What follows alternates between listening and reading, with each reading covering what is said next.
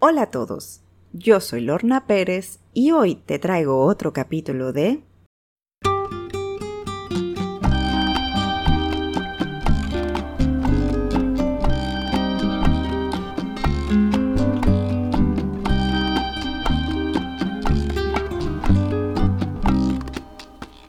La tasadora infeliz.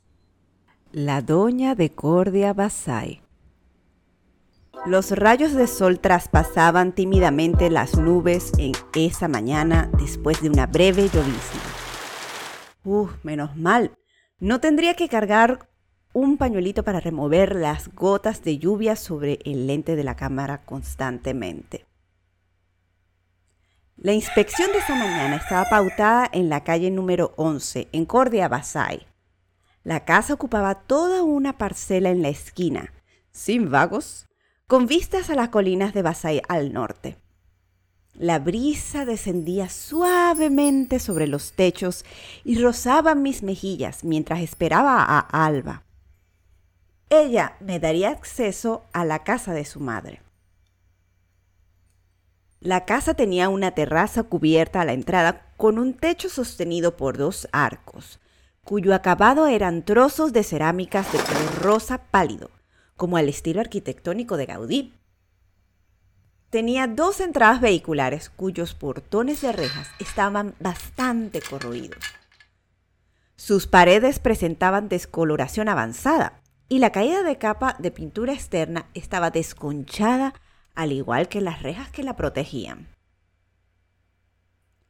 A pesar de que parecía un poco una fortaleza con tantas rejas, la propiedad estaba acordonada por un muro de concreto bajo, de al menos unos mm, un metro de altura, con bloques decorativos de concreto de color blanco como tope.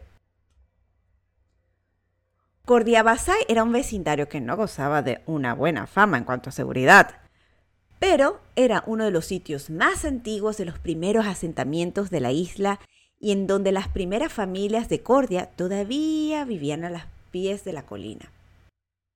Sus calles reflejaban el desgano de la zona y también su descuido. Siempre que iba veía una cuerda de vagos en las esquinas haciendo yo no sé qué. Abrí la reja de la entrada y crucé el patio. Grité, ¡Oh! varias veces, pero nadie contestó. Quizás Alba vendría con su madre a la inspección. La propiedad parecía abandonada y los daños visibles seguramente eran después del paso del huracán Casimiro. Ingresé a la terraza. Habían bolsas negras de basura, una casita para el perro, cubetas de plástico de diferentes tamaños y colores con pigmentos moribundos. Unas macetas yacían entre la terraza y desde la calle se divisaban, algunas secas y otras florecientes. Visualicé cuatro taburetes de plástico blanco, equidistantes, cada uno con una pequeña maceta en el tope. Una infantil silla roja plástica estaba dispuesta en uno de los laterales. Noté que el techo machimbrado necesitaba atención. Manchas de aguas y lo tatuaban. Necesitaría unas buenas manos de pintura.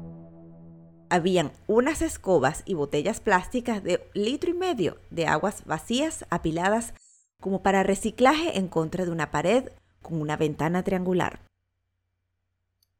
No había timbre. Toqué la puerta. Nadie contestó.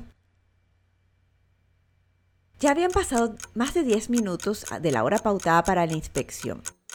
Me dirigí hacia la calle para llamar a la señora Gladys y comunicarle que abortaba la misión. Inmediatamente frenó ante mí una camioneta último modelo azul marino brillante. Era Alba. Buenos días, Lorna, dijo, sin percatarse de que ya me estaba yendo. Mi mamá debe estar adentro esperándonos. Ah, hola. Toqué varias veces las puertas, pero nadie salió, le dije.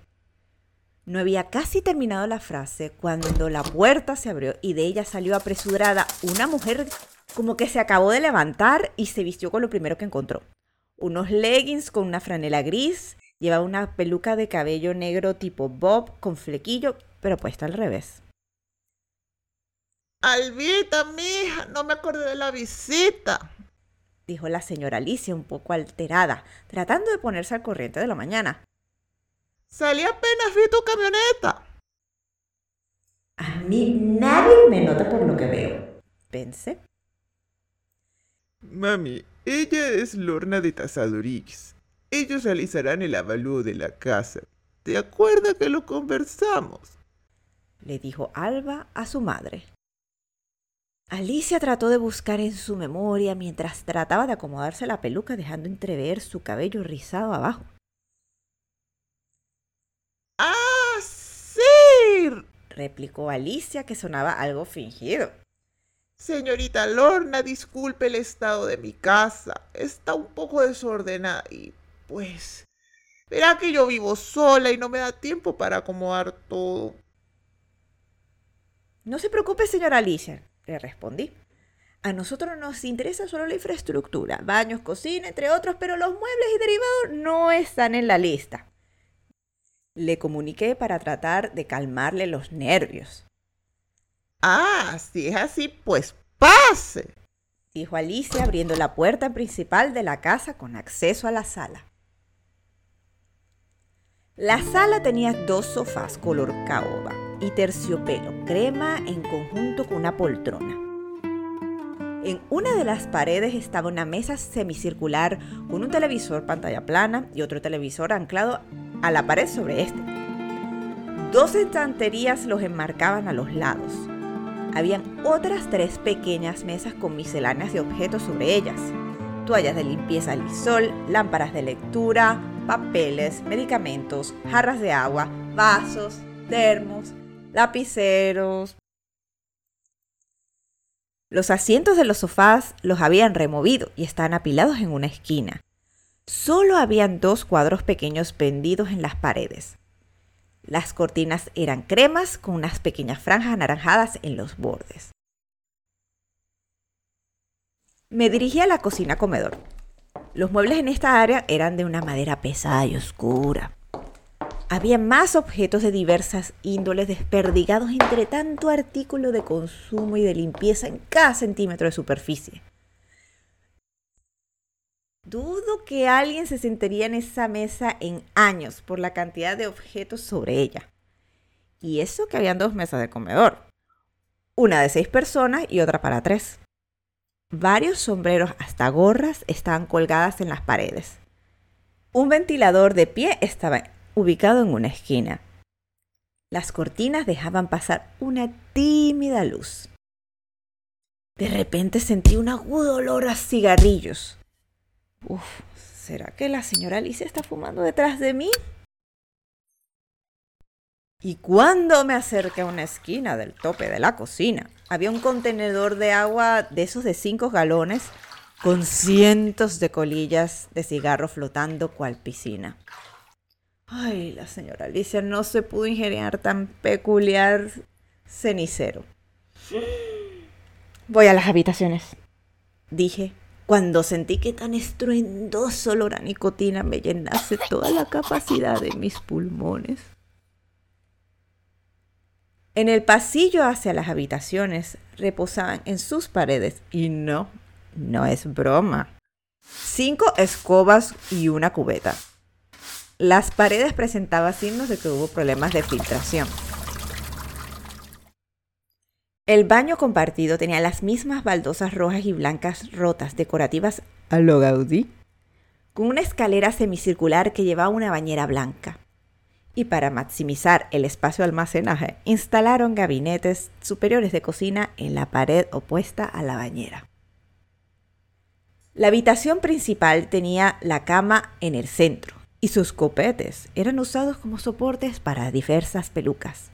Hmm, un look para cada día. Imaginé. Una ventana recién instalada tenía el friso sin terminar desde que pasó el huracán Otra de las habitaciones sin cama tenía una guirnalda con bolas de árbol de Navidad cruzando el espacio.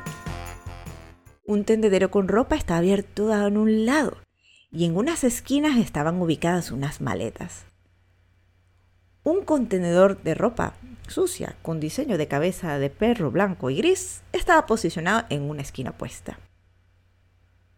Otros de los baños tenían unas decoraciones de cisnes y flamingos en las puertas de vidrios de la bañera, y también habían gabinetes de cocinas pendidos. La última habitación tenía la cama desnuda, con un montón de ropa encima y un cuadro interesante de tres mujeres con niños en brazos. Fui a la última área por inspeccionar, mientras la señora Alicia se represuró a la puerta. Ay, no está arreglada, dijo apenada. Ay, señora Alicia, no, no es de importancia, le repliqué. Cabizbaja abrió la puerta. Aquí entrenos. Muchas veces consideré ser organizadora profesional. Me parecía que era una profesión que en Cordia podría tener expansión porque era un territorio bastante desconocido. No había escuchado de alguna persona que lo ejerciera en la isla y después de inspeccionar tantas casas me pareció que público y clientes habrían a montón. Incluso contacté a una instructora en España que hacía cursos y tenía la filosofía de Maricondo.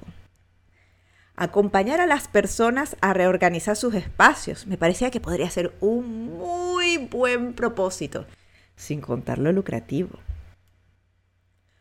Pues en esta habitación murió esa ilusión. Me di cuenta de que no tendría esa paciencia para organizar una habitación de este calibre. Y que quizás ese sería el mínimo común en Cordia. La habitación no la habrían abierto y menos limpiado en años. La señora Alicia como matriarca conservaba todas las pertenencias de sus hijos y nietos. Y si alguno de ellos trataba de deshacerse de algún objeto, lo dejaba ahí en vez de darle otro propósito, pues Alicia nunca diría que no. Déjalo ahí, mijo. Y en décadas se convirtió en el depósito familiar. Apenas se apreciaban las naranjas paredes cubiertas de estanterías llenas de objetos, carpetas, escritorios, lámparas, cajas llenas de misceláneas, puertas desmontadas por si por si acaso se necesita un reemplazo. Una máquina de coser, una mesa de café patas arriba, sobre la cama, cestas. En el medio había una maleta de esas de carcasa dura, de, típicas en los años 70, abierta, donde se le salían las monedas regadas por el piso. Eran pesos cordienses sin valor para el día de hoy. Pude tomar fotos, casi que parándome en una mesa cuya pata estaba por romperse. Dios bendito. Había otro bolso grande con ropa vomitándose. Salí a la terraza trasera, cuyo techo se fue con casi. Al lado de este estaba el lavandero, cual techo tuvo la misma suerte que la terraza trasera. Las cuerdas de un tendedero en la pared mohosa volaban sueltas al ritmo del viento, esperando ser restauradas. Al lado estaba la puerta de aluminio descuadrada que conducía a la cocina. Cuatro árboles de plátano se erguían en una esquina del patio mientras una manguera suelta estaba colgada sobre una de las rejas circundantes.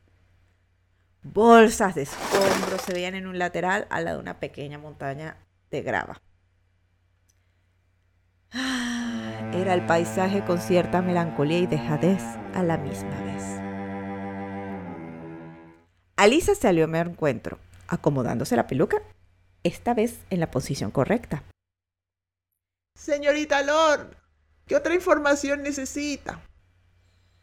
Mm, tengo todo lo necesario, le dije, terminando de hacer mis últimos bosquejos. Alba, ya está listo, gritó Alicia, corriendo a la sala. Alba me escoltó hasta mi carro. ¿Necesita el reporte para reparar los daños?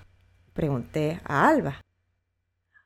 No le mencioné esto delante de mi madre, pero Pensamos renovar la casa y dividirla en dos unidades para rentarlas. Quizás la llevaremos a ella a un ancianato. Replicó mientras le removía los seguros y alarmas a su camioneta con el control remoto. Esta era la casa en donde crecí. Luego de despedirnos, le di una vuelta a la propiedad y estacionando saqué de la guantera mi listado de profesiones alternativas. Y mientras tachaba la número 4, aquella de organizadora profesional, medité sobre el depósito familiar que había en mi propio linaje. ¿Qué cosas habré dejado por allá? Ya te contaré sobre mi próxima visita. ¿Quién sabe qué otras propiedades me deparará el destino?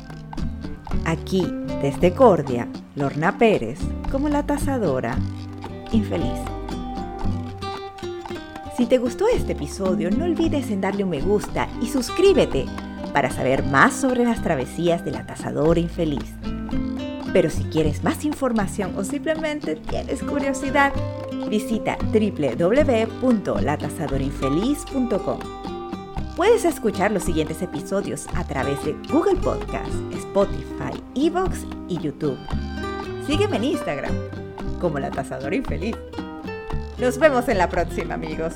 Hasta luego.